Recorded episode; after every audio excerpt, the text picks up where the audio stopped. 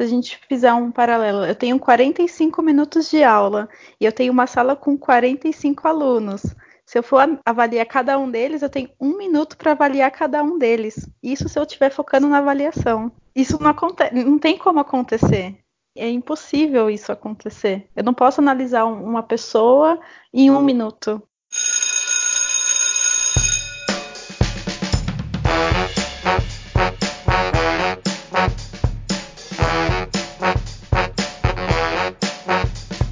Olá, alunos, olá, professores, olá, você que escolheu Escola Pública Podcast. Muito obrigado, seja muito, muito bem-vindo. O meu nome é Luciano e eu, na sala de aula, como eu já disse outras vezes, eu era muito tímido. Acreditem, eu falava muito pouco, eu era calado, eu era praticamente uma planta dentro da sala de aula. Era muito, muito quietinho. As pessoas não acreditam como eu falo hoje, né, professora Dani? Você, você se lembra como que você era na sala de aula? Seja bem-vinda. Olá, Luciano, tudo bem? Muito obrigada. Eu sou a professora Dani. Sim, eu me lembro bem como eu era na sala de aula. Eu era nerd. E como você também era muito tímida, então eu era que sentava na frente do professor para ter que responder presente bem baixinho. E assim, muito tímida. Aquela aluninha dos olhos azuis, bem pertinho do professor, dizendo: presente. Isso, exatamente isso. Fez a imagem perfeita. que legal, que legal.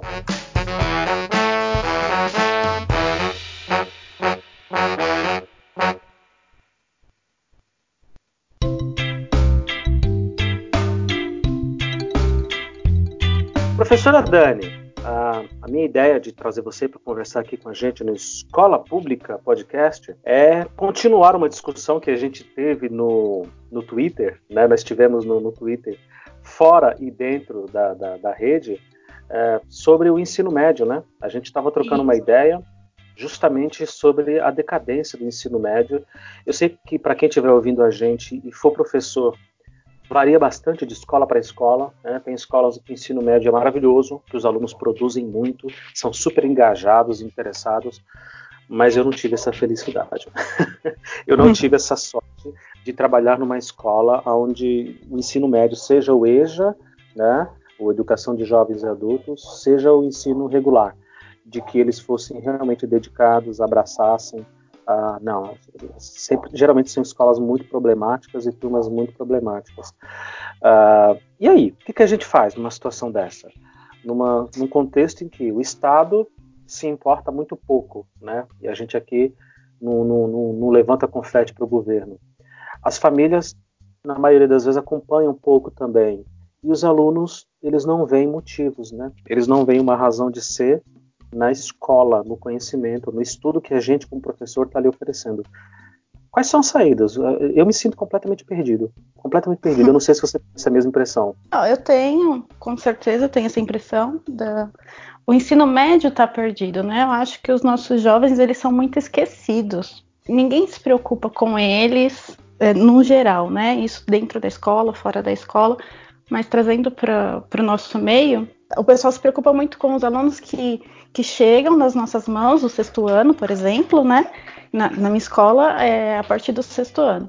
Então, se preocupa muito com eles, em discipliná-los, em deixá-los, entre aspas, redondinho, para quando chegar no ensino médio não ter problema. E chega no ensino médio, uma que os professores, na maioria, não querem pegar essas aulas, preferem o fundamental, porque são mais fáceis de lidar, e eles ficam meio que perdidos, porque fica nítido pelo comportamento dos professores, pelo, pelo comportamento do Estado perante a eles, por tudo, que eles não, não são vistos.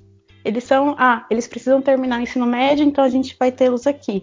Mas não existe uma preocupação real com eles, com o que eles querem, é uma preocupação de saber quem são eles, como eles são, o que eles pensam, o que eles gostam, e aí acaba dificultando o trabalho de de todos, né? De quem quer trabalhar com eles. Que eu, eu sempre preferi ensino médio. Eu gosto do ensino médio. A minha paixão é ensino médio. É, mas eu vejo assim que nem de 12 professores, eu e mais dois que gostam. Então acaba ficando. O trabalho acaba emperrando aí. Porque eles sentem isso, eles sabem, eles percebem quem gosta de estar ali com eles quem não gosta. Eles percebem, né? Eles sacam, né? Daí não gosta de estar aqui, não é chegada na, em dar aula para nós. Eles percebem isso muito claramente, né? Muito claramente, muito rápido. É questão assim de que nem eu dou aula de biologia, então eu entro duas vezes na semana. É nítido. Se entra um outro professor que tem uma aula na semana, na primeira aula eles já sacam. Se aquele professor tá ali porque quer ou se aquele professor tá ali porque foi o que sobrou, né? Boa, aquele professor é o que sobrou. Esse é o que restou. Vamos lá, né? Vai, professor, é. abre a é. boca. Só sobrou você, né? Exatamente. É porque, é, assim, eu tô há 14 anos na rede, né? E já passei por muitos momentos. Já fui categoria F, depois me efetivei, assim, como categoria F, eu sei exatamente o que é pegar as aulas que sobram. Igual eu falei, eu sempre preferi ensino médio. Eu já peguei ensino fundamental. E, lógico, tentei fazer o meu melhor, tudo, mas eu, eu percebo isso, que eu, como professora, me expresso muito melhor com a galera do ensino médio, com os jovens maiores, que eu consigo falar de igual para igual, do que com os menores. E aí eles acabam percebendo, né? Você sabe que você é uma raridade, então, né? É, né? É, então, a maioria dos meus colegas muitas vezes falam que eu sou louca de gostar do ensino médio. E aí eu acabo falando que eu prefiro e que se for terceiro ano, então pode vir que eu tô com o coração super aberto para eles. Poxa, para você ver, que interessante. O motivo do meu post no, no, Twitter naquele dia foi justamente por causa do terceiro ano do médio. Infelizmente, infelizmente. É, eu, quando você postou, eu imaginei algo assim, porque nos episódios que eu ouvi, você sempre fala que pega o sexto ano, né? Isso, Gosta do sexto ano. É, eu imaginei ah. que tivesse acontecido algo assim mesmo. E agora eu estou numa, numa função um pouco ingrata na escola, um hum. desafio que eu aceitei para mim, coisa de maluco. E aí eu acabo uh, tendo que lidar com turmas de toda a escola, às vezes do sexto ano e vai até o terceiro ano do médio. Para quem está ouvindo a gente, a antiga quinta série, né, que é sexto ano, até os, os alunos de 17, 18 anos do, do ensino médio, justamente o terceiro ano. Fui também mega empolgado, trocar uma ideia com eles. Poxa, último ano na escola. Poxa, agora vocês vão prestar o Enem. Depois de 12 anos estudando, vocês vão. Não, desanimados, cansados, desmotivados, sabe? Eles querem copiar da lousa, querem que o conteúdo seja colocado na lousa para copiar e pronto. Simples assim. Sim, é, eles têm. Eu chamo isso de síndrome do terceiro ano. Eles têm um luto. Eu falo que é um luto, que eles sentem eu não sei se é porque eles estão saindo e eles passaram a vida inteira na escola. É uma coisa meio triste para eles. Eu sinto essa tristeza deles. Eles querem estar fora porque a escola é chata. A gente sabe que a escola é chata. Tem Verdade. um autor que faz algo diferente, tudo, mas a escola no geral ela é chata. É, como eu ouço muitas pessoas falando, a escola não mudou desde. Eu nasci na década de 80 e estamos em 2020. A escola não mudou absolutamente em nada. Verdade, que alívio. Então, alívio poder ouvir isso de outra pessoa que não só eu, porque senão eu fico parecendo um chato aqui falando isso. Não, não. A escola é rigorosamente igual ao que era nas décadas de 50, 60, 70, 80, também toda a década de 1980. Ela continua Sim. rigorosamente igual. Professor em pé na lousa e não mudou nada. E não mudou nada, exatamente. Então, assim, a gente sabe que eles querem sair dali, daquele ambiente foram muitos anos dentro daquele ambiente. Só que ao mesmo tempo, eu penso isso, né? Eu acho que eles não têm uma perspectiva de mundo. Eles pensam, tá, isso vai acabar e eu vou fazer o que depois? Principalmente escolas mais periféricas, né? Que nem eu trabalho numa, numa escola na periferia de Suzano. Eu, eu sinto isso, eu falo, eles estão totalmente perdidos.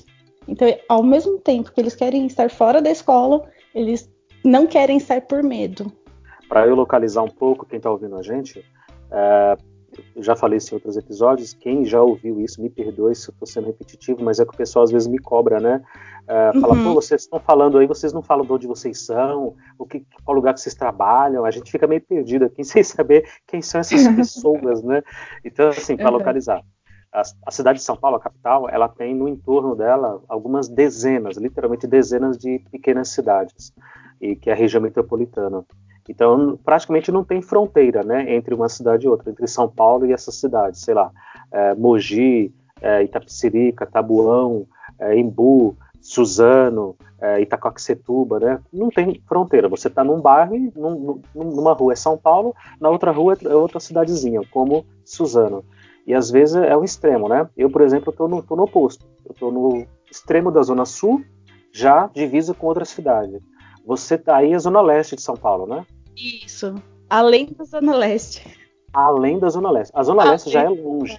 É. é para quem, quem for de fora de São Paulo quiser se localizar, Zona Leste extrema é lá onde fica o Itaquerão, onde fica o estádio de Corinthians, onde teve jogos da Copa do Mundo. É longe, é muito longe. Então Suzano vai além disso, né? Tem, tem uma estação de trem aí, não tem? Tem, tem estação de trem. É, conheço, Mas conheço. É, é, é bem longe mesmo. É, e aí, às vezes é considerado até uma cidade dormitório, né? Porque as pessoas trabalham em São Paulo, em, em outros lugares, e vão só para dormir, né? Sim, sim. As cidades aqui do entorno, elas são, né? Suzano, Poá, Ferraz de Vasconcelos, são todas consideradas cidades dormitório. Verdade, Ferraz de Vasconcelos, eu, eu conheço. É porque eu morei na Zona Leste muito tempo também, então todo esse pedaço aí eu andava bastante. E aí, para você ver, a gente está falando de um lugar realmente distante, realmente desassistido, né? Hum. Periferia extrema, né? Uh, e a falta de perspectiva é, é, é, é, brutal, é gigante. Você falou uma coisa que eu gostei bastante, que é uma preocupação real, né?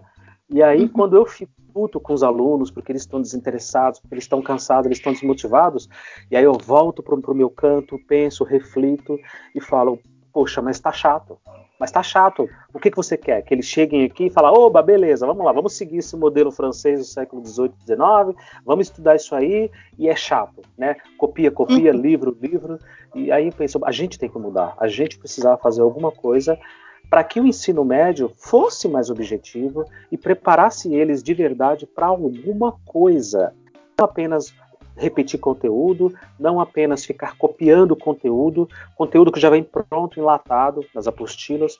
Aqui no Estado de São Paulo, os alunos recebem apostilas, uh, os livros didáticos e uma série de outras coisas que os professores exigem que eles estudem. Imagina 12 matérias, 12 professores. Olha que chato isso, né? E eu é. concordo é. contigo. Eu acho que a escola ela tinha que ser mais real. Vamos lá, vamos trazer o mundão.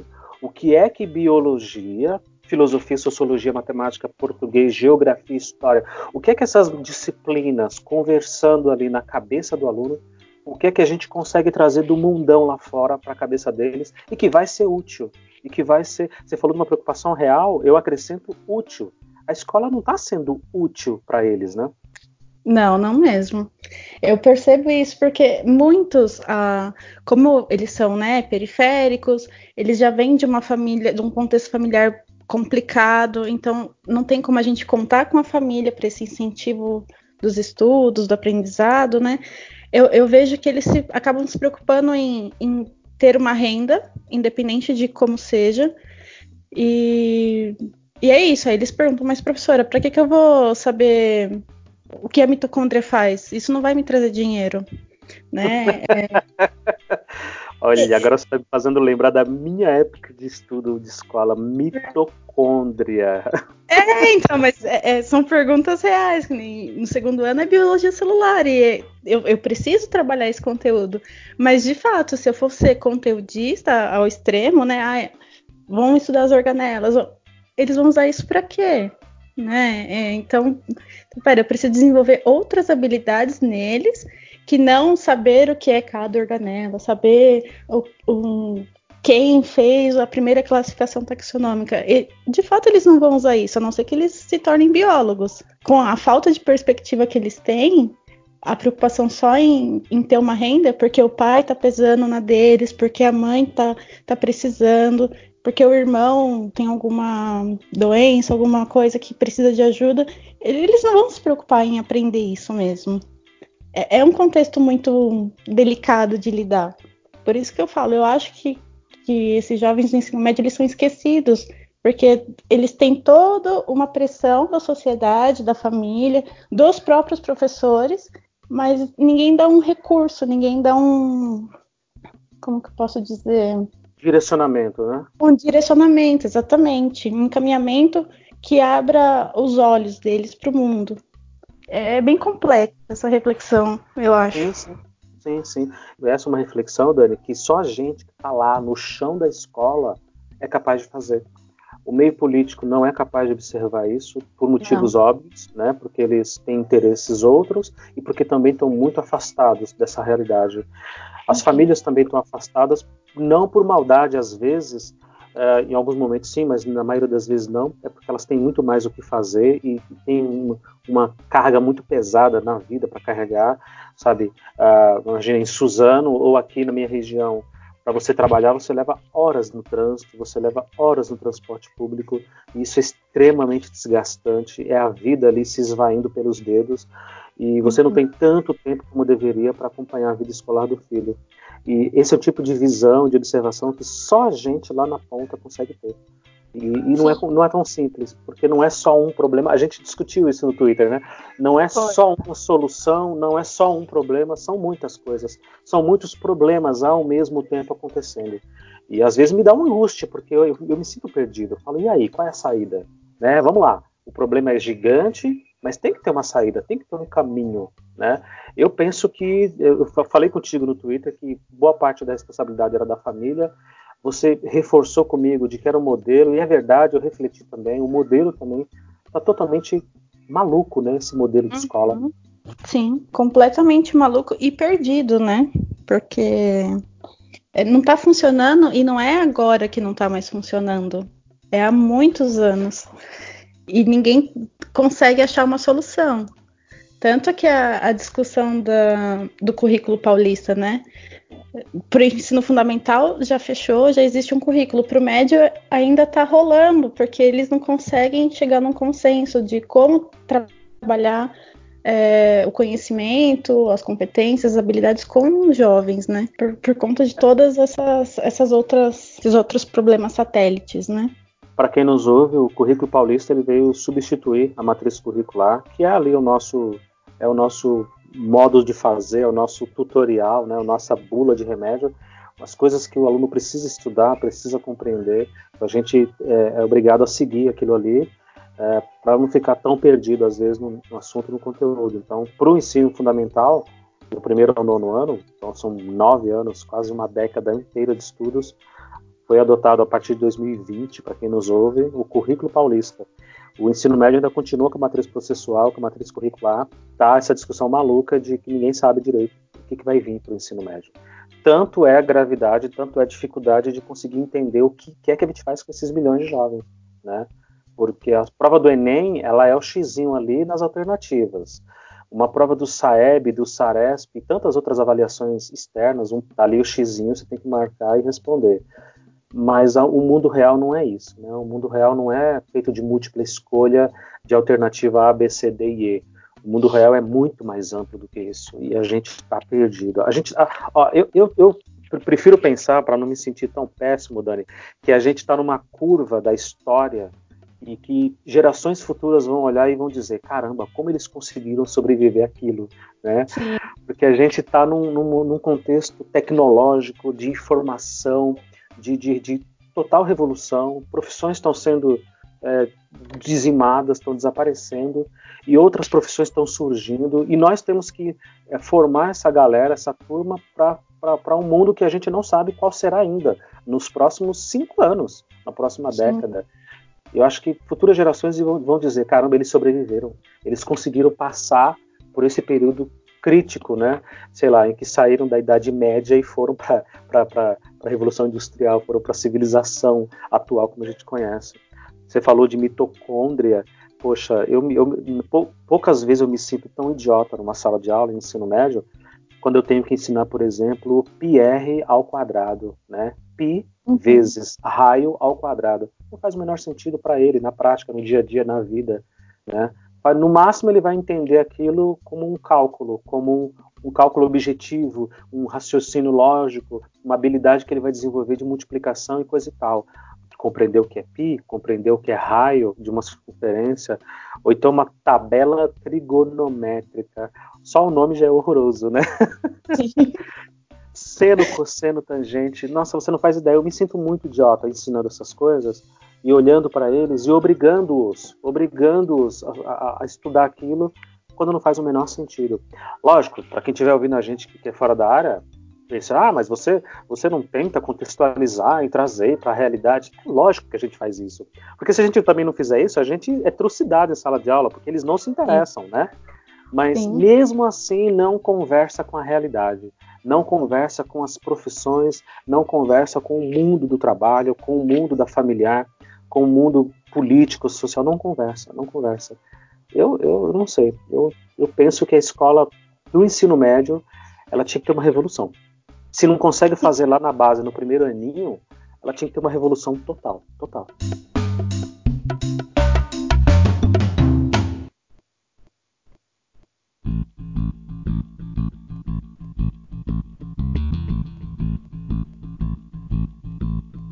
Você falou, né, de, de ver o sentido.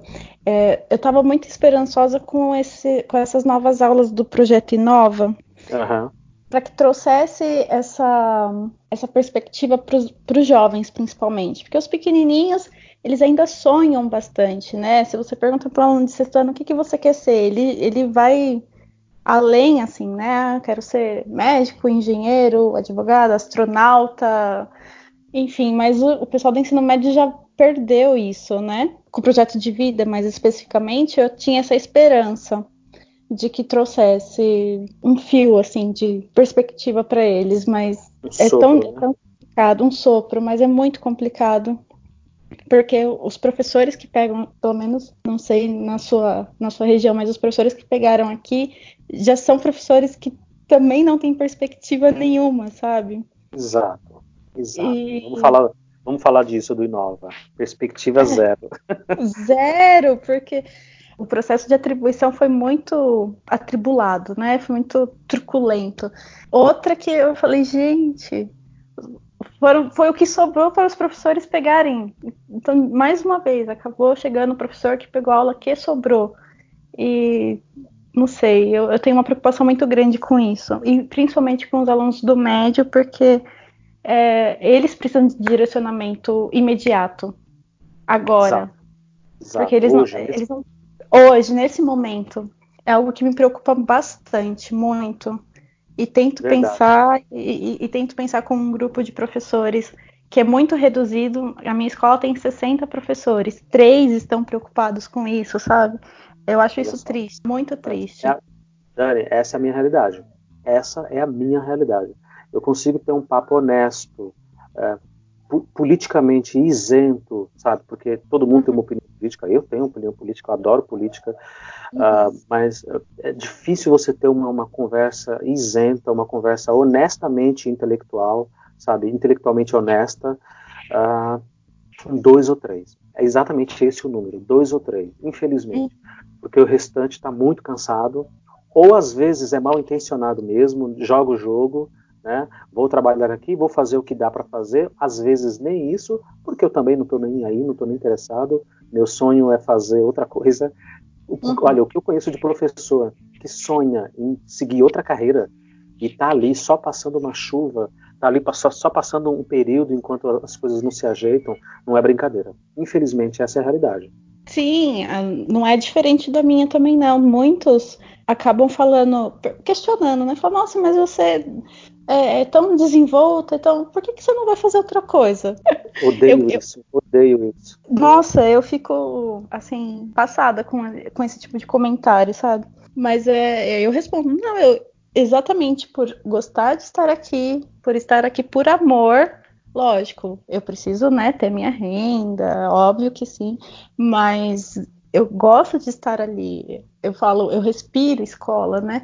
E por isso que eu não vou fazer outra coisa, por isso que eu dou o meu melhor aqui dentro. Eu, eu tenho é. que estar aqui. E as caras e bocas que o colega às vezes faz, né? Quando você fala, você gosta disso daqui? Você Exatamente. gosta de dar aula? Parece é, que é um, assim, é um absurdo gostar de dar aula. Como assim? É, não, foi não pra isso que eu me formei. Exatamente, eu estudei para isso. Então, ele, eles ficam mesmo, assim, parece que é, uma, é algo de outro mundo gostar de dar aula. É lógico, eu sei que o, o, o sistema não, não colabora para um, uma boa aula, eu sei que existem um milhão de, de coisas, é, a escola não tem recurso, a escola mal tem papel higiênico para os alunos, é, é o mínimo da higiene e não tem. E Eu sei de tudo isso, mas eu tô lá para fazer o meu melhor e para tentar mudar essa realidade. Se eu não formar pessoas que pensem sobre isso para no futuro mudar, eu tô fazendo o quê então? Eu penso exatamente isso. Todos nós estamos perdidos. E outra, essa questão do salário, né? Uh, uhum. Primeiro, todo mundo escolhe uma profissão e todo mundo precisa fazer alguma coisa na vida. Uh, eu escolhi ser professor, né? assim como você, Dani, também escolheu ser professora. A questão do salário, sempre, tá? Eu não sei com quantas pessoas, Dani, você já conversou na sua vida, mas a pessoa sempre vai estar reclamando. Ninguém vai estar nunca satisfeito com o seu salário. Todo mundo, pode ver, todo mundo acha que ganha pouco. Sim. Sim. Todo mundo. A pessoa pode ganhar 15 mil reais. Ela sempre vai achar que não ganha o suficiente pelo trabalho que ela realiza, pelo tanto que ela estudou, pelo tanto que me dedica nessa empresa, porque essa empresa está milionária e eu estou aqui ganhando salário de fome. A pessoa nunca está feliz, nunca está satisfeita. Né? Então, apesar dos pesares, apesar dos pesares, a gente deve lutar por um salário melhor, por condições melhores de trabalho, mas isso não isenta a gente de fazer um bom serviço, né? de desenvolver um bom trabalho. Uma coisa não está ligada à outra. O meu bom trabalho não está diretamente dependente do meu salário. Quer dizer que se eu ganhar um pouco menos, o meu trabalho vai ser pior. Se eu ganhar menos ainda, o meu trabalho vai ser pior. Eu entendo das dificuldades e das necessidades que a escola hoje tem em relação ao material e a equipamento, que é quase zero. Às vezes não tem merenda para os alunos, né? E é difícil uhum. formar um país nesse ritmo a questão do salário ela é complexa, porque ninguém nunca está satisfeito. Nunca está satisfeito. Eu acho que o professor ganha pouco. Acho que o professor, perto da responsabilidade que ele tem, ele precisava ganhar um pouco melhor, sim. Tá certo? Um pouco melhor, sim. O policial, pelo que passa, também precisa ganhar um pouco melhor. O médico, pela responsabilidade que tem, precisa ganhar um pouco melhor e ter mais condições de trabalho, e por aí vai.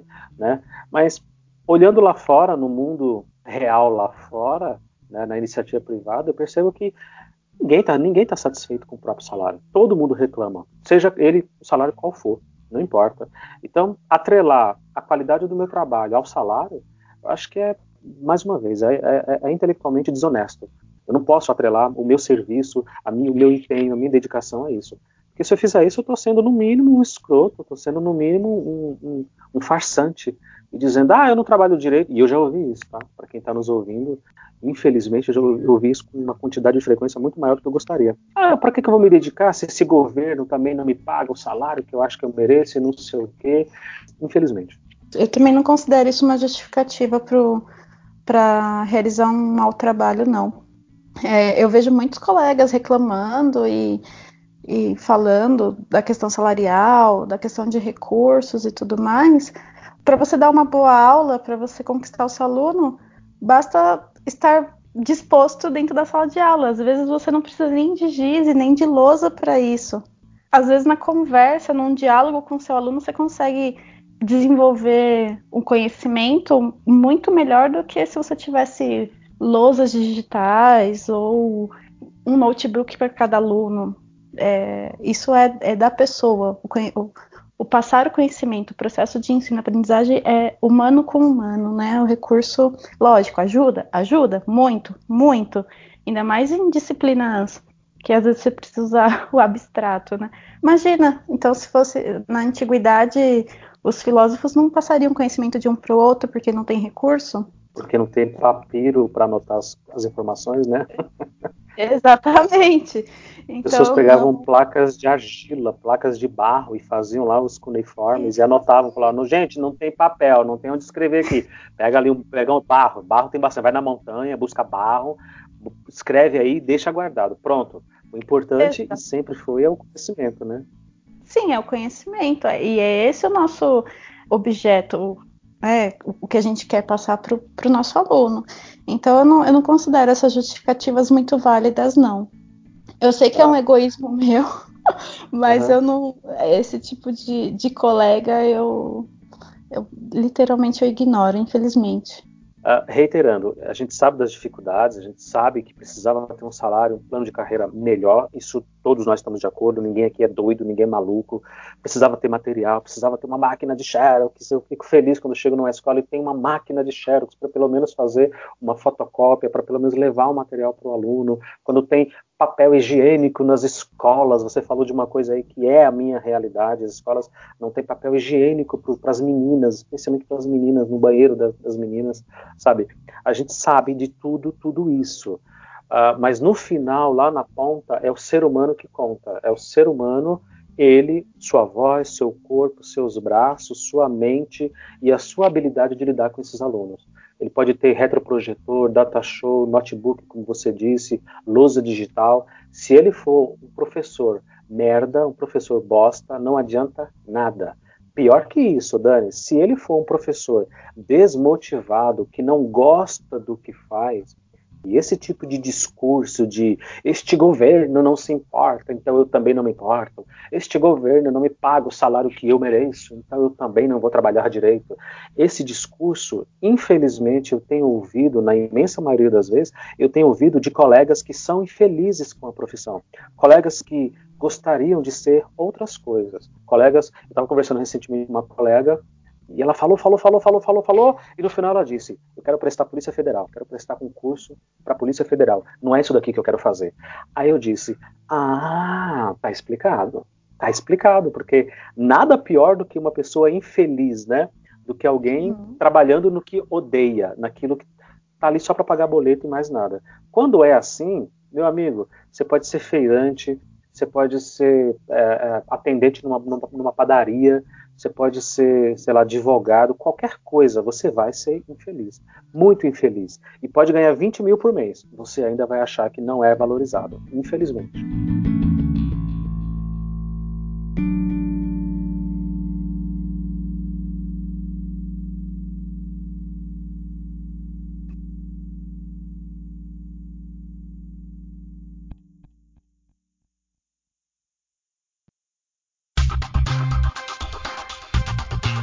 Você comentou aí do Inova, e para quem está ouvindo a gente, a, a, imensa maioria, é incrível isso, mas é verdade, a imensa maioria dos nossos ouvintes, dos, das, desses abnegados que nos acompanham aqui toda semana no Escola Pública Podcast, não são de professores, né, e nem de alunos. São de pessoas entusiasmadas com a ideia da educação, são pessoas muito, muito interessadas em ouvir o que é que os professores pensam, né? Como que eles, como que é a rotina de trabalho deles, como que é o dia a dia, o que que eles, né, o que que eles pensam acerca do mundo e da, e, e da situação da educação pública hoje. Uh, a gente comentou aqui do Inova, que também é uma, uma novidade, né, parafraseando, do, daqui do estado de São Paulo para 2020. O Inova, na verdade, na prática é o seguinte: são três matérias né, a mais que os alunos irão estudar. Então, lá no ensino fundamental, que é do primeiro ao nono, era a antiga primeira oitava série, lá no ensino fundamental os alunos vão acrescentar três matérias. Eles já tinham oito, né? Português, matemática, história, geografia, ciências, arte, por aí vai. E acrescentou mais três: projeto de vida, eletivas e tecnologia. E aí essas aulas, na verdade, projeto de vida e eletivas é a mesma coisa, né? E aí os alunos vão ter essas matérias extras para tentar modificar um pouco essa ideia da escola e o currículo paulista, como a gente disse. Projeto de vida, para quem está tá nos ouvindo, é justamente isso, o que o nome diz. Os alunos vão fazer ali uma série de considerações, de sonhos, né? tem até a analogia da escada de sonhos, em que eles vão colocar os seus sonhos, vão colocar os seus objetivos de vida, o que é que eles querem fazer, querem ser jogador de futebol, querem ser youtuber, querem ser médico, advogado, querem ser cientistas, astronautas, querem ser, sei lá, instagrammer, né? Essas novas tecnologias e depois eles vão eleger uma, uma, uma, matéria. Olha que bacana. Se na minha época tivesse isso, teria sido maravilhoso. Eles vão eleger, né, na aula de eletivas, qual matéria eles gostariam de estudar. E vão se mobilizar ali junto com os professores para escolher algum tema em comum que a sala tem, tem escolhido para eles estudarem aquilo ao longo do semestre, ao longo do ano. E a terceira matéria é tecnologia. Eles vão estudar todas as tecnologias e inovações, tudo que a gente vivencia hoje nesse mundo de informação e tecnológico está aí, né, cercando a gente por todos os lados. Uh, mas, mas, mas, eu gosto sempre de usar a analogia do trem, né? Uh, o governo ele compra um trem novo um trem fabricado pela NASA, um trem supersônico que é mega moderno, mas que não tem as estações adequadas, não tem os trilhos e a linha do trem adequada, o maquinista não sabe operar esse trem, ele compra o trem e joga lá. E fala, ó, oh, compramos um trem novo, fizemos aqui uma grande coisa, hein? Olha só que revolução. Poxa, nós somos o tal, hein? Nós aqui, classe política, somos demais. Mas eles não arrumam o resto. Eles colocam esse móvel novo dentro da casa, mas a casa está caindo aos pedaços. E foi isso que eles fizeram com o Inova, mais uma vez. Né? Eles criaram essas disciplinas novas, criaram esse currículo, mas os professores são os mesmos. Os professores, na imensa maioria das vezes, que pegam essas matérias, pegam para complementar a renda, pegam para complementar o horário, para tapar buraco, e também já estão desmotivados e bastante cansados e bastante desanimados. E não conseguem transmitir isso para o aluno, né? Não conseguem dizer, ó, oh, vamos lá, projeto de vida, pensa aí no que você gostaria de ser troca uma ideia com seus colegas, vamos trocar uma ideia em sala aqui todo mundo para a gente pensar junto. O que é que você gostaria de estudar? Olha que fantástico. Eles vão escolher uma matéria para estudar duas aulas por semana. Isso é maravilhoso. Isso é maravilhoso. Mas é como eu falei, a minha preocupação, né? Quem está ministrando essas aulas, eles estão com esse entusiasmo para poder desenvolver? Eu tenho uma preocupação muito grande com essas aulas, demais, demais. É, o que eu tenho visto na minha escola e em outros que eu tenho conversado com muitos colegas é justamente isso. Os professores estão completamente perdidos, não estão conseguindo passar para os alunos essa ideia do que é e da, e da, da novidade que pode ser essas matérias novas do Inova e especialmente as eletivas, né, que são aulas que deveriam ser um pouco mais práticas, mais objetivas, mas também volta no, no mesmo, né, no mesmo problema de sempre, que é a falta de material, é a falta das apostilas que nunca chega, que nunca é entregue. Já foi entregue nessa escola? Partes. Algumas turmas receberam, outras não, e estamos aguardando. É, na minha escola ninguém recebeu nada, turma nenhuma, nada. A gente está trabalhando com o celular na mão, olhando as apostilas online, em PDF, Sim se vira, se vira porque é o que tem para hoje. Lá algumas turmas receberam sim, mas não todas. Os professores também acabam desanimando com essas coisas, né? Nem todos os alunos têm, nem todo mundo. Eu tenho três terceiros anos. Eu, um terceiro ano tem, tem material, outro não. É, como que eu vou fazer, né, para articular isso? Tem professor que não consegue, não consegue articular bem. É bastante difícil, né, porque a gente está falando de falta completa de material. Para quem nos ouve, a gente está aqui no começo do ano 2020, mas já estamos em março, já estamos no terceiro mês, ou seja, mais de um mês de aula e o Estado ele é completamente incompetente para distribuir material, para distribuir o material didático, para distribuir a questão do material escolar, né, caderno, lápis, borracha, que esse ano acho que veio até mais ou menos ali no período certo, no horário adequado, mas Sim. é raridade. Mas, é, é, é, enfim, é muita coisa jogando contra, né? E aí a reflexão que eu faço aqui contigo e tenho feito com outros colegas professores da rede pública de vários lugares do Brasil, essa reflexão às vezes fica parecendo um pouco boboca, né? Nossa, nós estamos aqui discutindo aprendizado, nós estamos aqui discutindo a qualidade da educação, nós estamos aqui refletindo sobre, sabe, a objetividade dos alunos estudarem, deles, deles se sentirem sabe, é, ouvidos, de ser uma coisa útil, real, fica uma discussão que parece até boboca perto da realidade, que a realidade é, não temos material, ganhamos muito pouco, você dá hum. duas aulas em cada turma de biologia, né? Isso. Você tem três turmas, são seis aulas por semana, é não, isso? É, é, no caso do terceiro ano, eu tenho, na verdade, onze. Isso, eu tenho onze turmas. Eu tenho um ah. sexto aninho e o resto é tudo ensino médio, primeiro, segundo e terceiro ano. Ou seja, você é uma privilegiada que consegue dar todas as aulas numa única escola. Sim, privilegiada. Privilegiada, porque a, a realidade não é essa, né? A realidade, não. especialmente essas matérias de ensino médio, que são aulas muito picadas, sei lá, física tem duas aulas, biologia tem duas aulas, filosofia tem duas aulas. O professor tem que acumular duas, três escolas, às vezes quatro escolas, para conseguir fechar um salário, né? Um único pagamento Sim. por mês. Exatamente, é, é isso que eu ia comentar. Eu consigo ficar numa escola só porque a minha carga não é integral. Eu não tenho as 32 aulas. Eu, a minha carga é a básica. Então eu tenho 24 aulas, eu consigo comportar tudo numa escola só. Mas eu tenho colegas que estão em três, quatro escolas e aí entra várias problemáticas, né? O deslocamento de uma escola para outra, o horário, que eu não, eu não, sei na sua escola, mas na minha tá uma confusão com essa coisa de horário por conta desses professores que estão em quatro escolas e aí nenhuma escola consegue encaixar certinho para que esse professor consiga se deslocar de uma escola para outra. Enfim, todos esses fatores acabam interferindo né, no, no processo final, que é o ensino-aprendizagem. Que é o aluno lá na ponta, né? Que é o aluno lá na ponta porque a preocupação acaba sendo outra, né? A preocupação principal Sim. do professor. Ah, eu preciso estar em duas escolas na mesma aula, como, né? Então, eu, eu não estou focado no meu aluno, eu estou focado em como eu vou me deslocar de um lugar para outro, como que eu vou preparar a aula para o pequenininho agora e, e, na próxima aula já estou com um terceiro ano e depois já volto para. Isso acaba tomando mais o, o tempo e a preocupação dos, dos, professores do que o, do que o aluno. Para quem nos ouve, e mais uma vez não é da área, o professor aqui no estado de São Paulo, ele pode dar 32 aulas por semana, 30 ou 32. Uma aula não chega até uma hora, né? agora foi reduzido para 45 minutos. Era 50 minutos, agora é 45 minutos. Então o professor ele pode dar umas 30 aulas por semana, né? Então você imagina, ele dá 5 aulas numa escola, Aí ele sai correndo para dar seis aulas na outra escola. Aí na outra escola do lado ele dá mais 11 aulas. Aí depois na outra do lado ele dá mais sete, até juntar essas 30 semanais.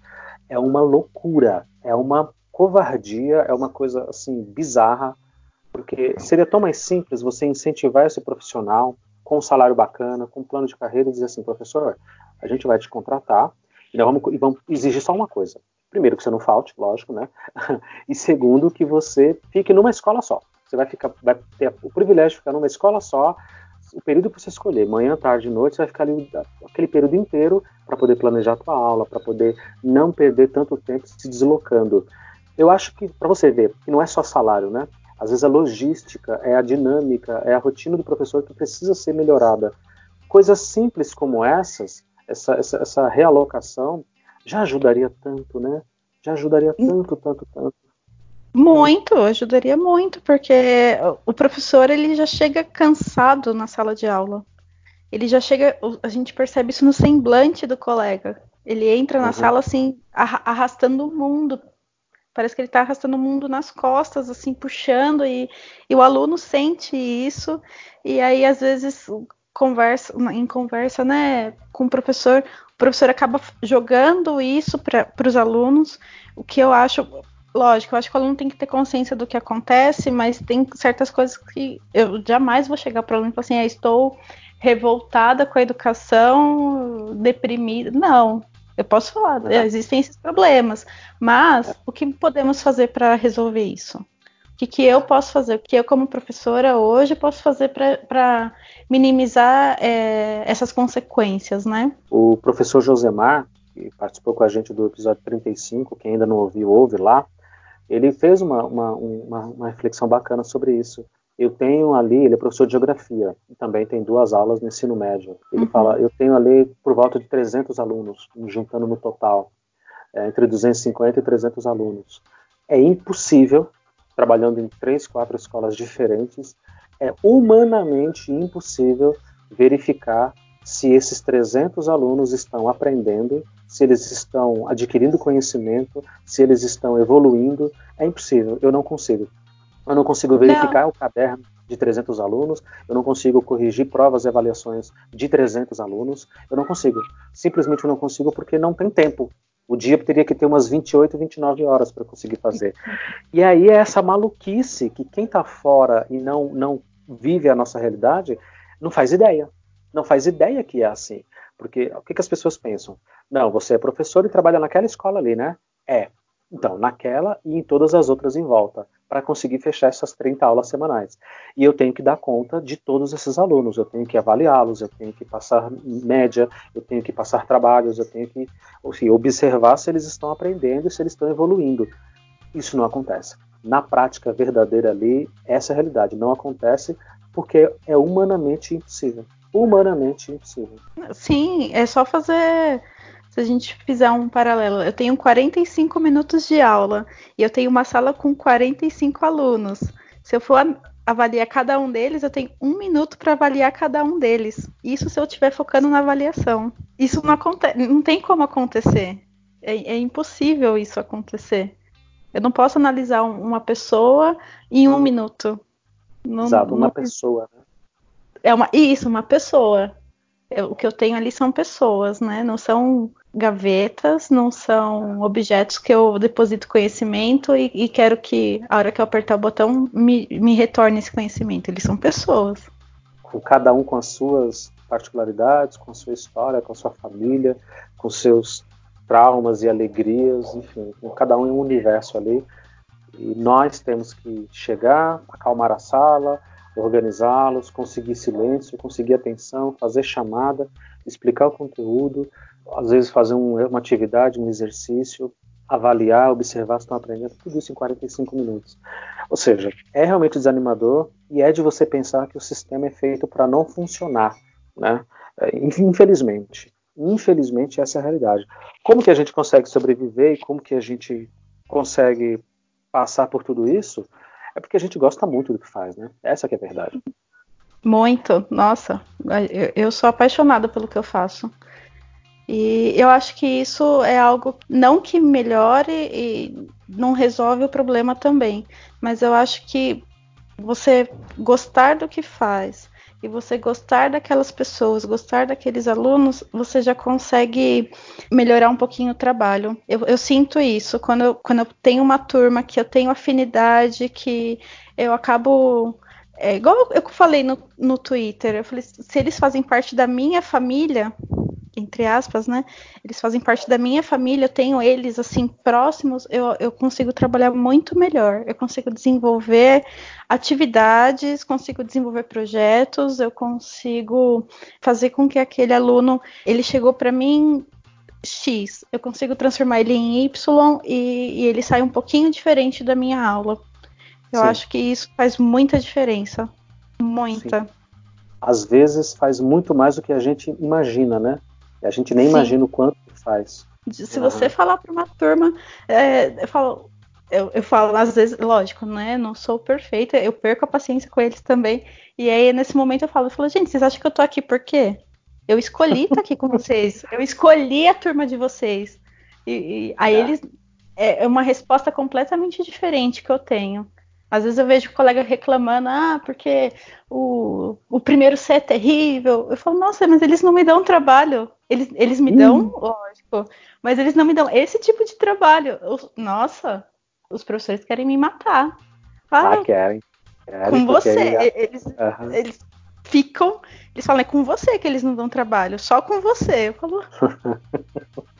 Talvez sejam por causa dos seus olhos azuis, gigantes, brilhantes, e os alunos fiquem encantados, né? Encantados. Provavelmente. É, pode ser, pode ser Ou talvez seja com a sua didática e com a sua maneira de abordar a biologia e ciências, o que eu acho que é muito mais provável, né? Eu acho, eu acho essa proximidade que eu tenho deles. E, e, assim, eu vejo isso pelo, pelos meus outros colegas, né? Eu nunca faço uma análise só, só minha, porque é meio tendencioso, né? A gente sempre acha que está fazendo o melhor. Mas eu vejo outros colegas que, que têm um, um pensamento semelhante tudo, que eles conseguem desenvolver um trabalho muito melhor quando eles são próximos aos alunos. E aí, próximo, não que você vá na casa do aluno, que você vai é, participar da vida dele fora da escola, não. Mas às vezes você chegar na sala e ver que ele ah, ele gosta de tal jogo. Aí no dia seguinte você chega e fala: Olha, eu joguei, eu joguei aquele jogo que você comentou, é bem legal. Nossa, você já é o melhor amigo do aluno. E aí ele ah. passa a te ver com outro olhar. É, e isso em qualquer. Eu, eu sempre falo, né? Eles falam: Não, mas como que você faz? Você gosta tanto do ensino médio? Como que você faz para não ter problema? Eu falo: É, eu demonstro que eu me interesso pelo que as, pelas coisas que eles se interessam também. E, e nisso a, a, gente acaba tendo um diálogo mais próximo, mais aberto. Você acaba criando uma, uma atmosfera mais respeitosa com os alunos, eles te respeitam um pouco mais, é, porque ah, aquela, aquela professora é bacana, aquela professora se importa com o que eu penso, aquela professora se interessou ela, pelo meu assunto. Ela se interessa de verdade, né? Isso, exatamente. E aí acaba que é, eu acho que isso melhora bastante, significativamente, o trabalho do, do professor dentro da, da, sala de aula. Por isso que eu falo, muitas vezes eu, eu, o pessoal reclama muito da falta de recurso, da, do, do, salário baixo. Concordo plenamente, nunca, nunca discordei disso. Mas você precisa encontrar uma estratégia para que, que aquele aluno se interesse pelas suas aulas. E talvez você se interessar por ele primeiro seja um, um passo para frente, né? A gente dá muitos passos para trás, mas esse seja um passo para frente.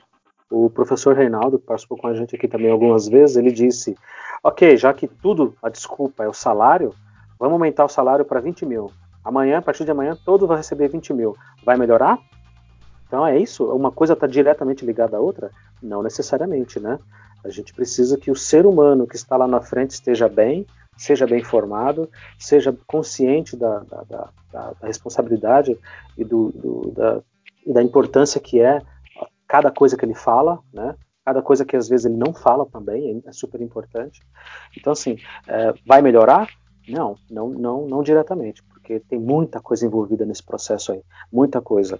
E a maioria, o Dani, dos professores que eu vejo sofrendo em sala de aula, que eu vejo é, se sacrificando e não conseguindo resultado nenhum, pelo contrário, conseguindo a antipatia dos alunos, é, conseguindo, às vezes, abaixo assinado, não queremos essa professora aqui, não queremos esse professor aqui, sabe? É, são, são professores que, de fato, vou, vou me tornar repetitivo aqui, estão infelizes na carreira são professores que gostariam de fazer outra coisa, prestar concurso para outras coisas, querem ser policial civil, querem ser delegado de polícia, querem montar o seu próprio negócio, querem fazer, sabe, doce, querem empreender, quer montar um, um, um canal no YouTube, sei lá, quer montar uma padaria, sei lá.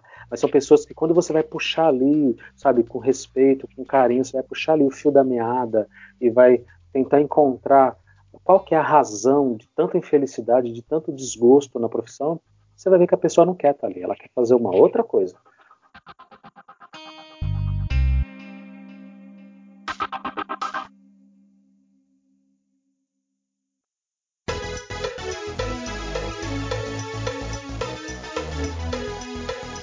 Esse é um dos motivos, inclusive, da, da gente ter criado né, esse grupo de malucos aí dos professores ter criado a Escola Pública Podcast.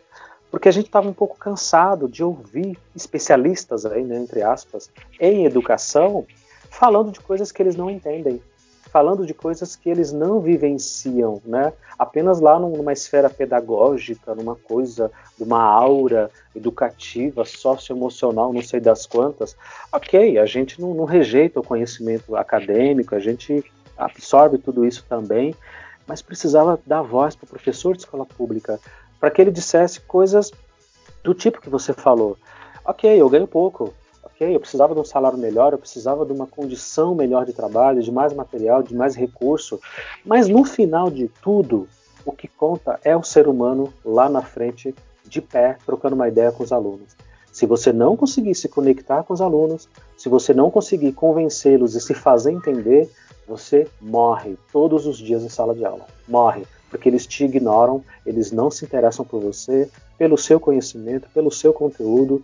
E aí a gente vê casos de violência, casos de indisciplina, casos, às vezes, como disse o professor Valdomiro, às vezes de desprezo. Simplesmente isso. Você entra numa sala e eles te ignoram. Eles realmente não se importam com você. E isso é doloroso. Nossa, isso é, é, é, muito. Eu, eu, sinceramente, eu não consigo é, entrar numa sala e, e não. Se eu não conseguir tocar a turma, eu fico muito frustrada, muito. Mais do que com salário, mais do que com a falta de re recursos, mais do que com a falta de material. Se eu entro numa sala e saio, e assim, eu percebo que a minha presença foi totalmente indiferente para eles, nossa, eu fico eu entro numa, numa bad forte, muito forte, viu? Essa é a dica que eu dou para todos os professores, início de carreira, estudantes de licenciatura que estão entrando na carreira, pessoas que estão pensando em mudar de carreira e vir para a área da educação, e os colegas que eu tenho oportunidade de abordar, de trocar uma ideia pessoalmente, dentro da escola, fora da escola, é, se conecte com a turma. Não, não, não se preocupe em passar lição, conteúdo, em, em computador, data show, nada, calma, calma. Primeiro troca uma ideia, sinta a turma e se conecte com eles. Crie uma relação, brinque, converse. e depois você vai conseguir trabalhar a sua matéria, a sua disciplina. Uh, você imagina eu, matemática, o horror e o ódio de boa parte dos alunos, matéria mais odiada, né? e por outro lado, às vezes a mais amada. Então, eu sempre tive essa imensa dificuldade. Então, eu tive que me reinventar. Eu não abordava matemática e não abordo a matemática nos primeiros dias de aula, nunca. Eu abordo outras coisas. Eu vou trazer o aplicativo do, do, smartphone dele, eu vou trazer o game que ele está jogando, porque aquilo ali tá, tem, tem matemática envolvida, eu vou trazer a, a Mariazinha, que a mãe dela tem uma lojinha de roupa lá, de confecções, eu vou trazer outras ideias e vou fazer eles entenderem que eu sei do que eles entendem, que eu sei do que eles gostam. Ó, Tô ligado aí no que, que vocês estão jogando, tô ligado no que, que vocês estão assistindo, nas músicas que vocês ouvem. Eu também ouço, eu também assisto, eu também vejo. Quando você consegue essa conexão, quando o Wi-Fi conecta ali perfeitamente, aí sim, agora eu vou ensinar. Gente, essa parte aqui ó, desse cálculo, como que a gente faria isso? Como que a gente desenvolveria isso? Gente, tem aqui a estrutura dessa célula, tô imaginando a professora Dani, tá? Tem aqui essa célula. Qual a estrutura? Como será que ela é? Né? Quais serão as camadas aqui? Tem o núcleo, tem esse entorno aqui, tem isso, tem aquilo. Já ouviram falar em DNA? Quem, quem, quem, pode me dizer o que significa essas três letrinhas? DNA. É isso. Isso é aula. Isso é escola. Não é tipo, cala a boca, senta direito, copia, escreve a lição. Olha, lição. Olha que termo mais antigo e mais arcaico. Lição. Né? Não, não, cara, esse tipo de coisa não serve mais na escola moderna. Essa escola literalmente morreu. Morreu. Morreu com certeza. Não tem, não tem como você se desenvolver com, com esse tipo de abordagem. Os, os alunos não aceitam mais isso. Eles, eles já sabem que, que não é o caminho. Eles não sabem o caminho, mas esse eles têm certeza que não é. Boa, boa. Eles não sabem como chegar, mas eles não. sabem quando uma coisa não vai, não vai muito bem, não vai dar certo. E, exatamente. Eles têm, eu não sei se é um sexto sentido, eu não sei o que é, porque eu não, eu não fui uma aluna muito sensitiva nesse sentido, né? Como professor eu percebo, eles não, eles não sabem chegar lá, mas eles sabem quando um professor está no caminho errado e quando um professor está no caminho mais adequado. Você está me fazendo lembrar mais ou menos ali da época que eu decidi que eu queria ser professor, que eu saí do armário e comecei a assumir, não, eu quero ser professor.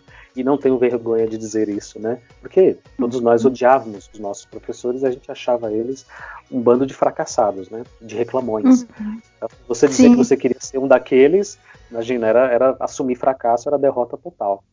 Eu me lembro claramente, você está falando aí do, do, aluno sentir, né, de, de, dele, dele pegar no ar eu sempre fui um aluno muito limitado, com muitas, inúmeras dificuldades de todos os tipos que você pode imaginar. Com o passar dos anos, eu fui entendendo o meu próprio caminho, minha própria maneira de, de, conseguir estudar, de conseguir compreender as coisas. Mas eu consegui enxergar, Dani, claramente, claramente, qual professor tinha, uh, no bom sentido, o domínio da sala, qual professor conseguia colocar a sala na palma da mão dele, e qual professor, desde a entrada, já na porta da sala, já entrava descontrolado e já perdia totalmente o fio da meada com os alunos. Eu conseguia perceber isso. Eu tive um professor de física, imagina, física, professor Newton. Olha aí o nome profético. o professor Newton. Ele entrou na sala e todos os meus alunos, eu pergunto, quer saber como é que era o meu professor Newton? Pensa na minha aula, é exatamente o que eu faço. Eu imito muito esse professor. Infelizmente, eu não consegui encontrá-lo para dizer, professor, me tornei professor por sua causa e, e, eu imito muito a sua aula, sabe? Às vezes uma abordagem um pouco mais dura, mais direta, às vezes um pouco mais afetiva e vai, vai variando, né, entre uma coisa e outra. E eu ficava babando na aula daquele professor e pensando, gente, como ele consegue? A professorinha acabou de sair daqui super irritada na outra aula porque não conseguiu abrir a boca, porque não conseguiu falar. Mas esse cara entrou e todo mundo se ajeitou na cadeira, abriu o caderno e vai lá, professor, fala aí, o que, que vai ser hoje? O que, que você manda pra gente hoje, professor? Eu, gente, como que ele consegue? E ele conseguia. E ele conseguia. Ou seja, ele não precisava de material, ele precisava. Tudo isso é extremamente, porque tem sempre os chatos que ficam, né? Ah, mas vocês estão falando. Tudo isso é extremamente importante e necessário. Mas se o ser humano que estiver ali não gostar do que faz e realmente não conseguir se conectar com o aluno, acabou, acabou, ele morre. ele morre. Como você falou, né? O, professor tem que querer estar ali. Eu vejo que esses professores que chegam é, na base do grito, né, com o aluno, senta, fica quieto e eu não consigo nem reproduzir essas falas, para ser sincera, mas é porque eu não, não, não, utilizo dessa estratégia, mas eu já eu vejo muitos colegas utilizando. Ele já, ele já entra na sala sem querer estar ali. Ele não quer estar ali. Ele já sai da sala dos professores, que é um ambiente muito hostil e triste. Ele já sai da sala dos professores é já já bufando, porque vai entrar em determinada sala. Então, você já, você já entrou, como você falou, você já entrou morto na sala. É. Você não consegue. Você já entrou derrotado já. Não tem como. A minha maior frustração sempre foi o aprendizado. Eu nunca tive dificuldade de ganhar a sala, de trazer a sala para o meu lado, deles serem meus parceiros. O meu maior orgulho é entregar esses alunos em dezembro, no finalzinho do ano, fazendo-os gostar mais de matemática, fazendo-os odiar menos matemática, colocando matemática ali no coraçãozinho deles como uma das matérias preferidas também, e um dos professores que eles mais conseguiram desenvolver também, mas ainda assim Aí, aí, aí sim, aí agora na página 2 a gente entra na questão do material, na questão dos recursos, na questão da estrutura da escola que é decadente, a escola ela é horrorosa, ela não tem uma estrutura decente para receber esses alunos. Aí sim, na página 2 o aprendizado. Na hora que eu vou colocar ali na, no papel a evolução, sabe, é, é, é muito pouco, é muito pouco perto do que eu sei que pode, do que eu sei que eles têm capacidade de alcançar. Né? Na hora de criar o registro ali, na hora de fazer uma prova, um trabalho, ainda é muito pouco, ainda é muito fraco, infelizmente, a questão do aprendizado. E isso explica os índices horrorosos que a gente tem na educação pública. É, sei lá, 90% dos alunos não sabem o básico de língua portuguesa, não conseguem reproduzir um texto simples, é, não sabe o básico de, de, de matemática lá no, no, terceiro ano do média. Enfim, isso explica muita coisa. Uh, ou seja, a gente começou o papo e vamos finalizando justamente nisso. Não é um problema só, também não é uma solução só, são múltiplos problemas, são múltiplas soluções e mesmo que houvesse uma, uma honestidade do governo e não há, infelizmente o, o, Estado e os políticos eles não são honestos, eles não são é, sinceros, intelectualmente sinceros, eles fazem tudo para jogar para a plateia, tudo para publicidade, para campanha, para pro, propaganda.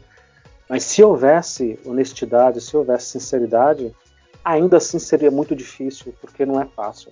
Nós estamos falando aqui no estado de São Paulo de um universo de milhões de estudantes. Né? Milhões. Tem países na Europa que não tem tantos habitantes quanto nós temos aqui de estudantes. Né? Então você veja, é muito complicado, é muito, muito complexo. Precisava, de fato, eu, eu, né, essa questão do ensino médio eu, eu tenho me frustrado bastante. Acho que o ensino médio tinha que mudar, tinha que mudar tudo, tudo, tudo. A gente tinha que trabalhar profissões, a gente tinha que trabalhar uh, o mundo da tecnologia, a informação, uh, a música, as artes, muito, muito, trazer as artes para dentro da escola e buscar né, uma abordagem biológica daquilo, uma abordagem matemática, geográfica, histórica, de línguas, enfim, artística a escola tinha que mudar muito. E no ensino médio isso tem que acontecer agora, exatamente agora, porque senão a gente continua criando uma fábrica de desilusão, uma fábrica de, de frustração. Eles saem das escolas completamente cansados e desmotivados. E os professores vão para a escola completamente cansados e completamente desmotivados. É, se você, professora, tiver uma, uma dica e uma saída, me manda um, me manda um arte depois porque eu estou muito curioso, estou tentando descobrir. Tá difícil, tá difícil, tá difícil. é bem complicado mesmo. Mas assim, eu, eu não perdi a esperança ainda. Eu tô há 14 anos na rede e ainda não perdi a esperança. Espero não perder. Eu acho que isso faz muita diferença. Eu acho que a gente precisa de ter mais professores entusiasmados e que queiram trabalhar junto para encontrar uma solução. Não é nem não tô nem pensando mais dentro da sala de aula, porque isso cada um sabe do que faz. Pensar numa solução real, pro, principalmente para o ensino médio. O ensino médio, imediatamente, né? Urgentemente. Imediatamente, para agora. Porque, como eu falei, uma turma tem 12, 15 professores agora, né? Com as aulas novas. é, desses 15, dois estão pensando, os outros Três, 13. Máximo. Né? Exatamente. E aí é, é uma luta injusta. Eu acho que é uma luta muito injusta. Você tem três professores pensando num, num melhor num, e, e 12 trabalhando contra. A gente acaba perdendo pro desânimo alheio, né? É, a gente acaba sendo vencido pelo cansaço. Vencido pelo cansaço, exatamente. É, é aquilo que você comentou lá no começo, do professor chegar para você e falar: Nossa, comigo no meu caso, você é formado em matemática, por que você não presta um concurso? Por que você não faz Banco do Brasil, Caixa Econômica, Petrobras? Sai disso daqui, vai ganhar dinheiro. Professora, isso, isso que me fala não é estranho, tá? Para quem está nos ouvindo, não é ninguém na rua, no, no boteco, no churrasco de família. É professor que me dá esse tipo de dica. E eu falo, mas eu me formei para ser professor. Eu quero ser professor. Por favor, me deixa ser professor, me deixa em paz. Para de me incomodar porque eu quero dar aula. Eu não quero fazer outra coisa. o salário Sim. não é bom, mas eu vou lutar por isso. A gente vai discutir, vamos buscar consciência, vamos trocar ideia com a família. Gente, vamos votar direito aí. Vamos organizar esse país. Tá difícil para mim lá na ponta, hein? Ó, para os médicos então deve estar tá terrível, para os policiais deve estar tá uma situação insustentável também. Mas Vamos lutar por isso. E me deixa dar aula. Eu quero ser professor. Ai, para. Sim, o, as pessoas ficam ficam abismadas com isso, né? É, eu tenho muitos colegas que falam assim para mim: tenho formação em biologia, mas já fiz pedagogia, já fiz gestão, fiz outras coisas, né? E eles falam: por que, que você não vai dar aula em escola particular ou dar aula em escola técnica? Eu falo, gente, eu não sei explicar, mas eu quero estar aqui, dentro da escola pública. Eu acho que o, o meu lugar é dentro da escola pública, é onde eu vou fazer a diferença de fato. Porque se eu fosse só uma transmissora de conteúdo, num, num cursinho para vestibulares, numa escola técnica, então eu faço, eu tenho a mesma função do smartphone. Boa. Vai, é, mas é, mas o aluno tem lá o smartphone, ele quer saber o, o, todo o conteúdo de, de física do, do, primeiro ano, ele entra lá, olha tudo, ah, é isso, ah, legal, tal eu não quero ser essa professora. Eu quero fazer diferença na vida deles. Então, o meu lugar é na escola pública, é no chão de sala, é, é ali, com eles. Fora isso, eu, eu não, tenho, não tenho outra ambição. E outra, a escola pública, é bom que se diga, ela dá uma liberdade para a gente trabalhar ali no dia a dia gigante. Gigante. Vai para um colégio particular, para uma escola particular, geralmente o diretor da escola também é o dono da escola, né? E aí é o hum. seguinte, quando ele te contrata, ele fala, assim, ó, você vai dar aula nessas turmas, você vai ter que passar isso daqui, segue esse material, porque o nosso sistema XYZ de estudos, nosso sistema, não sei das quantas, que o pai tem que pagar ali uma taxa extra só porque ele estuda numa escola que tem um sistema educacional, não sei das quantas. Então você tem que seguir esse material e é só. Você faz isso, você fala isso, você é um robozinho. Você é um robozinho, Sim. porque a escola é o negócio dele. A escola é uma empresa dele. E ele precisa de lucro. Ele precisa diretamente de lucro. Então, assim, na escola pública, a gente tem essa liberdade. O diretor de escola, eu sei, tá? Guardadas todas as, as restrições e todas as exceções que a gente sabe que, que existem, mas quando você está em sala de aula, você tem total autonomia. Desde a maneira como você vai abordar o assunto, como você vai trocar uma ideia com a sala, a liberdade que eu tenho em escola pública é maravilhosa. É maravilhosa. Liberdade de, de, de, de didática, de criação. Nossa, eu invento tanta coisa na minha escola. Tá? Minha diretora às vezes fica descabelada. Eu levo esses alunos para o pátio, para medir o pátio.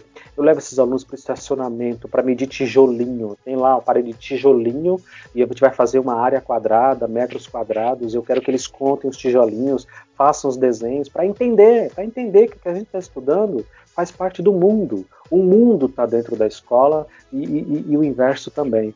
E, e, essa liberdade a gente tem na escola pública. No particular, ah, ah, ah, você tem que seguir aquele modelo, aquele padrão e o sistema de ensino deles. Experimenta fazer alguma coisa diferente. Experimenta. A não ser que você seja amigão ali do diretor, do dono da escola, a não ser que seja uma coisa que parta da gestão da escola particular. Aí você, e, esses grandes conglomerados, né, que tem projetos e mega divulgados aí de robótica e coisa e tal.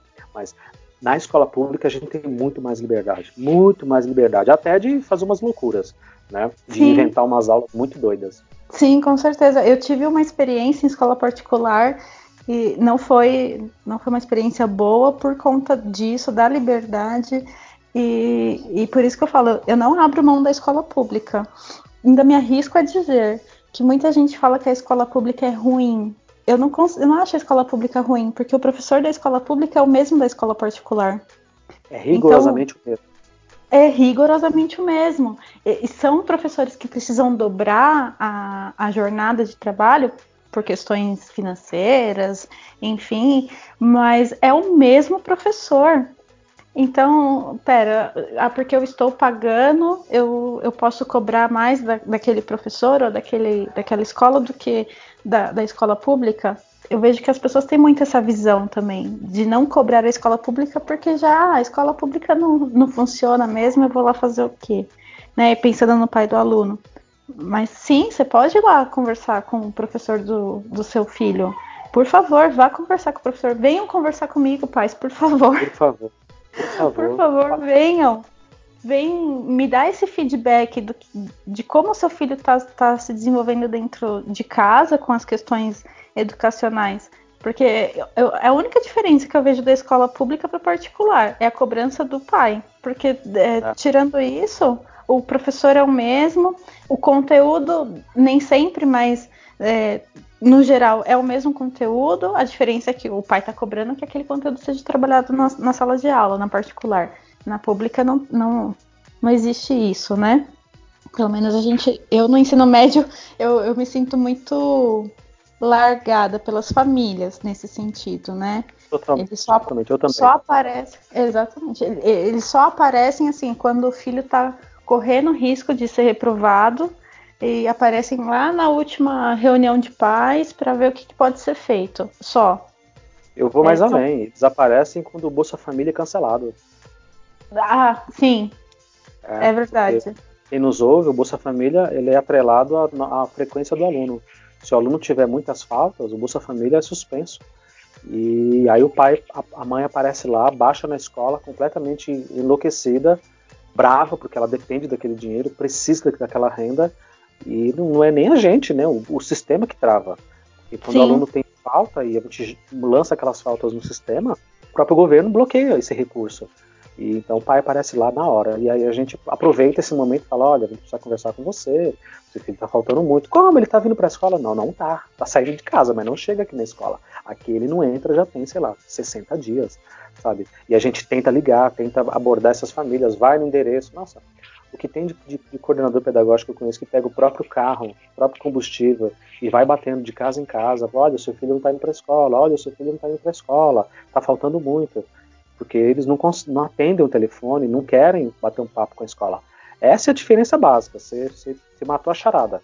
Para quem nos ouve, mais uma vez não é da área, a diferença básica entre escola pública e particular é essa: você tem uma estrutura melhor, um material muito melhor no particular uh, e a família presente, 100%.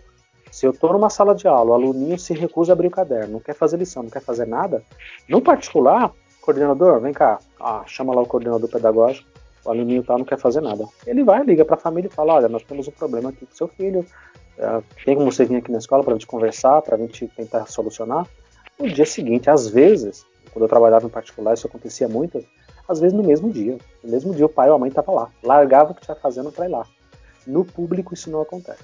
No público é muito mais difícil você conseguir fazer com que essas famílias venham, né, e participem e se, e se envolvam no aprendizado do filho, se interessem por aquilo. Em boa parte, porque, como eu disse, eles são muito ocupados, eles trabalham extremamente, uma situação extremamente degradante às vezes, trabalham muito longe, levam horas para chegar em casa, levam horas para chegar no trabalho. Uh, boa parte também porque às vezes não estão interessados também, ou porque nem têm o conhecimento necessário, suficiente para entender que aquilo é importante que é importante acompanhar a educação do filho. Enfim, são muitas, muitas coisas, muitas coisas envolvidas. E aí, para fechar a comparação do público particular, o salário, né? Em boa parte das escolas particulares pagam menos que as escolas públicas. A maioria das pessoas não sabem disso. Eu ia comentar exatamente isso. bem ou mal, a gente ainda tem um plano de carreira, tem as evoluções, tem essas coisas, né? Eu lembro que quando eu tive a experiência na escola particular, o meu salário da escola particular, meu valor de hora-aula era inferior ao que eu recebo do Estado. O pessoal tem essa ilusão, ah, particular o professor está ganhando bem. Não, se ele tivesse ganhando bem, ele não estaria dobrando a jornada de qualquer jeito. É muito ilusório essa, essa, essa coisa da escola particular, do salário do professor e de ter esse diferencial, né? Eu não, eu não consigo encontrar esse diferencial. Na escola particular, quem ganha dinheiro é o dono da escola, é o único. Sim. E por isso ele cobra, né? Porque ele, ele não está visando a aprendizagem dos alunos. Na minha, isso, a minha opinião, né? Ele está visando o lucro dele. Nunca, nunca nenhum dono de escola, nenhum coordenador de escola particular me chamou no canto para perguntar como é que tá o aprendizado, como é que tá isso, como é que tá aquilo. É sempre assim. Todo mundo tirou nota azul, média azul? Ok, beleza. Isso. E teve uma nota vermelha? Ah, não, vamos sentar, vamos resolver o que foi que aconteceu. Professor, você ofereceu uma recuperação, você ofereceu isso e aquilo para o aluno para ele tentar melhorar essa média. Como que a gente vai apresentar isso aqui para a família? A família pagou, né? A família pagou, ela quer resultado. Essa é a relação covarde entre a escola particular e as famílias. Se você que está nos ouvindo tem a, o filho na escola particular e o seu filho sempre tira notas azuis, sempre desconfie. Desconfie porque uh, é humanamente impossível que a, a, a, pessoa nunca tenha uma variação de nota, né? Ela sempre fique no 9, 10, 8, 9, 10 para sempre. É preciso ter uma variação, é normal que haja uma variação, e é normal, inclusive, é normal, inclusive, quando tem uma nota vermelha. Né? Se não tiver alguma coisa muito estranha, ou seu filho é um gênio, você precisa colocar ele na, na, na NASA, ou então tem alguma coisa muito estranha aí e a escola está maquiando esses números para que você, pai, para que você, mãe, não fique chateado. Afinal de contas, você está pagando, né? Você está pagando e você é. exige bom serviço. Exatamente, exatamente isso. É, e por isso eu acabei abandonando a particular. Eu, eu não consigo, isso para mim é é muito indigesto. Essa relação família e escola particular é muito indigesta para mim. Eu não tô. Eu tô ali para ensinar, não para maquiar dados, eu falo. É, eu tinha um aluno, por exemplo, que ele não fazia nada. Ele dormia a aula inteira, porque ele passava a noite inteira jogando videogame e ele chegava destruído né, de manhã na escola. Então, ele, ele, era, ele fisicamente, você percebia que ele não conseguia se manter acordado e no final do ano vai reprovar, né? Tentou chamar a família, uhum. tentou resolver, não solucionou. Família, não, a gente vai cobrar, a gente vai. Nada, não resolveu. No final do ano vamos reprovar. Ah, ah, ah, não vai não. Vai fazer uma recuperação para ele tentar recuperar o ano inteiro, às vezes em duas ou três avaliações ali, em dois ou três trabalhinhos. Mas ele não conseguiu alcançar aqueles trabalhos e avaliação também, não conseguiu recuperar. Faz o quê? Oferece outro trabalho, outra recuperação. Então, oferecemos, ele não conseguiu, e agora? Outro de novo, até ele conseguir. Então não tem essa de, olha, ele não alcançou e vamos reprová-lo. Não, ele não vai reprovar. Já está decidido, ele não vai reprovar. O que é que a gente vai fazer, eu não sei, mas ele não vai reprovar. Vamos ter que passar um trabalho, qualquer coisa, para que ele, sabe, tenha ali um papel, um número no papel e seja aprovado para a série seguinte. Aí realmente, quando você vê que é desse jeito, é, é, pancada. É pancada. Não que no público isso não exista, tá? Mas é muito menos e é, e é muito menos descarado, é muito menos pornográfico na escola pública, uh, porque lá a gente tem uma certa autonomia, assim. Varia de diretor para diretor, de coordenador para coordenador, eu sei, são realidades diferentes, porque cada escola, às vezes no mesmo bairro, uma escola totalmente diferente da outra, mas existe, mas existe isso em menos escala. A gente tem alguma autonomia ali sim dentro da progressão continuada, que a gente abordou em outro episódio, mas existe uma autonomia sim.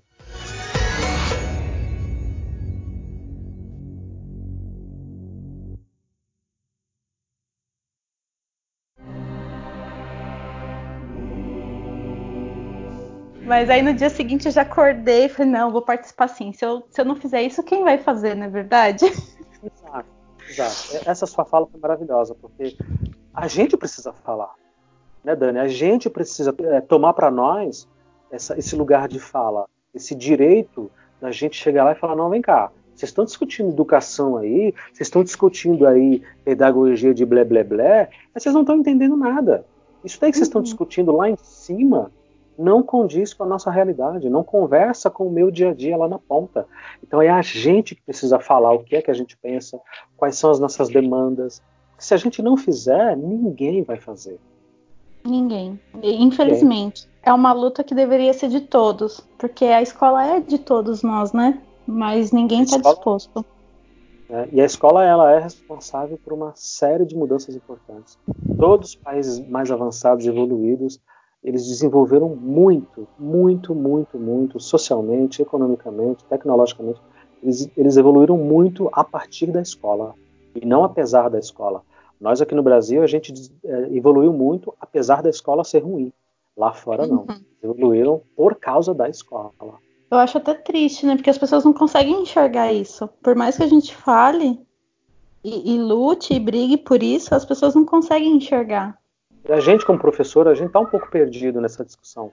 A gente, uhum. às vezes, não, não, não quero falar sobre esse assunto. Nossa, você não faz ideia de.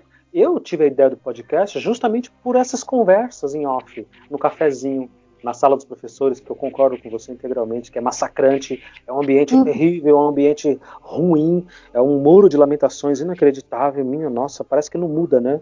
escola, sei lá, de, do Paraná, você conversa com a professora do Paraná, ela diz, não, a sala dos professores é um ambiente ruim. Você conversa com o professor do Rio Grande do Norte, que eu conversei lá, o Filipe, ah não, a sala dos professores é um negócio terrível, Rio de Janeiro. E aí você puxa um ou outro, consegue bater um papo, às vezes tá um papo tão legal, e fala, caramba, isso daqui tinha que ser divulgado, né? Olha o que essa professora acabou de falar, olha o que esse professor comentou aqui, isso é legal. Então, essa é a, é, é a caminhada, essa é a solução. A gente precisa da voz. E, e engraçado que há tempos eu estava procurando um podcast sobre educação. E, igual, eu acho que eu vi em algum episódio que você falou sobre educação de, de, dentro da escola mesmo. Não temas educacionais, que isso tem bastante. Tinha chegado a pensar em fazer, acabei desistindo. Quando eu achei a escola. Nossa! Sabe aquele, sabe aquele meme do, do cérebro que vai explodindo assim? Uhum. Foi isso. Eu falei, não acredito! Igual eu falei, faz uma semana que eu descobri o podcast. Ah. Eu acho que eu já ouvi uns 20 episódios. Caramba, que legal, que legal. E, e vou falando para todo mundo, falo, gente, vocês precisam ouvir. Para todo mundo que compartilha a mesma visão, né? Vocês precisam ouvir, gente. Vocês precisam, porque olha, a gente não tá sozinho. E isso me deixa feliz de saber que não estamos sozinhos. Quando eu tive essa ideia, eu falei exatamente essa frase sua: não estou sozinho. Não é possível que nesse Brasil gigante, que nessa região de São Paulo gigante, né, com 20 milhões de habitantes, não é possível que só eu pense isso. Não é possível, não é possível. Eu vou uhum. criar, e aí eu gravei lá uns 10 episódios. Nossa, eu saí nas minhas férias de julho, que nem um maluco, que nem um doido, é, perturbando os meus colegas, os meus colegas mais próximos de confiança, Todos uhum. homens, infelizmente. Quando eu fui ver, eu estava gravando só com homem branco na faixa dos 40. Eu falei, gente, cadê os professores negros? Cadê as mulheres? Cadê? Eu falei, isso aqui não está representativo. E aí comecei a perturbar, perturbar, mas olha, é um trabalho de muito, muito cansaço. E 90% dos colegas que participaram aqui do podcast, eu não conheço. São pessoas que eu conheci através do podcast, que nem você. Quando eu fui perturbar o Cortella, eu, foram meses, meses negociando até a assessoria dele concordar e ele concordar. E ele foi muito, muito fofo comigo, me recebeu no escritório dele por causa do projeto de escola pública, né? Imagina, uhum. um pouco, quase uma hora, foi, foi fantástico. Mas eu ainda saí de lá da sala dele muito feliz, lógico, por ele ter me recebido, mesmo sendo um podcast tão pequeno e tão simples. Mas eu saí de lá com uma sensação estranha de tipo, ele, ele não entende da, da minha realidade. Ele não sabe o que é que eu passo lá na ponta, ele, quais são as minhas necessidades. Ele não tá no, dentro da escola, né? Ele nunca deu aula na escola pública, pra você ter uma ideia. Então. Uhum. A gente tem que criar conteúdo, a gente tem que. A gente tem que, a gente tem que ter a nossa voz. Porque quando alguém fala, não, segundo a autora Dani Piso, na, na, na, sala de aula a abordagem tem que ser assim, assim, assado. Mas quem é essa Dani Piso? Então, é professora de Biologia do Ensino Médio de Escola Pública. Ela está quase 15 anos na rede. Você entendeu? A gente Sim. precisa criar e a gente não cria, Dani. Você pode perceber. A gente só resmunga. Não. A gente só resmunga e reclama. Literalmente, literalmente. E é, e é, por isso que eu, que eu falo do, da sala dos professores. É, é, é 99% resmungando, reclamando e, e falando mal de aluno e 1%, meio por cento pensando em alguma coisa e o outro meio por cento ali em devaneios, porque fica perdido no, no meio de tanta atmosfera pesada, dentro da atmosfera pesada, aquilo pesa demais. A gente vai respirando aquilo, toma conta, a gente acha que é aquilo ali mesmo, a gente vai se alimentando daquilo, né? É como se fosse um parasita, né? Ele vai se alimentando Sim. daquilo até o hospedeiro morrer. Olha aí, eu me metendo na tua área, ó. ele morre junto, né? O hospedeiro morre e ele morre junto, né? Fica ali, todo Sim. mundo, todo mundo se ferra. Lógico, né? Tem alguns colegas que elogiam o trabalho e tudo, mas você percebe que boa parte dos elogios não são sinceros.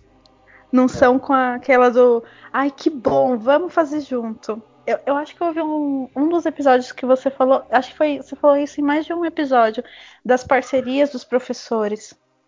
Ele, é eu vejo né? muita gente falando assim para mim, é, nossa, Dani, você, você gosta do ensino médio mesmo, né? Você faz um bom trabalho com eles. Eu falo, gosto, vamos fazer? Ah, não. Não, é, acho melhor não, porque eu não me dou bem, muito bem com eles, é, eles não estão preparados para essa aula, eles e, e caem fora. Eu falo, é, mas eu ainda falo, mas você não acha que dá certo? É, dá se você fizer, mas se eu fizer não dá certo. Pô, peraí, como assim? Vamos tentar. Eles, eles desistem antes de tentar. Como que você desiste de uma coisa se você não tentou? Cobrar isso do aluno. Como que a gente vai conseguir cobrar isso do aluno e esperar que o aluno tenha essa essa iniciativa, sabe, que ele seja proativo, descolado e faça tudo, quando nós aqui estamos desanimados, né, por N motivo.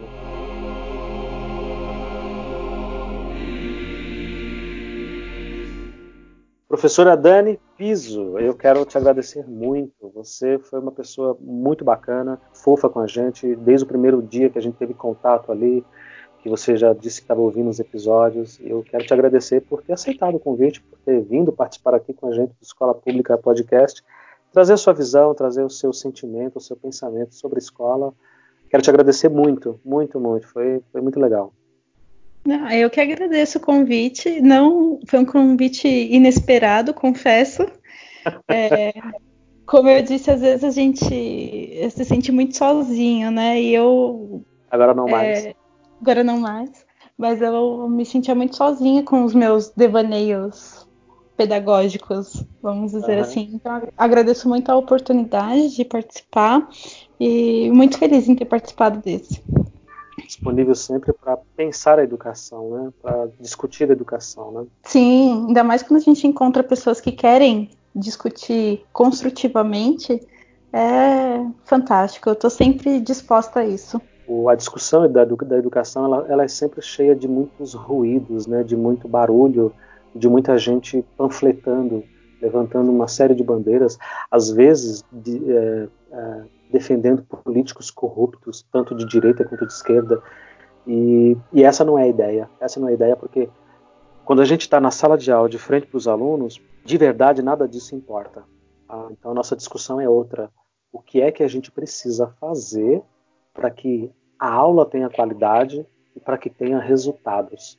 Isso é o que me interessa. Eu acho que foi isso que a gente conseguiu discutir aqui hoje em mais um episódio de Escola Pública. Professora Dani, muito obrigado. Eu que agradeço.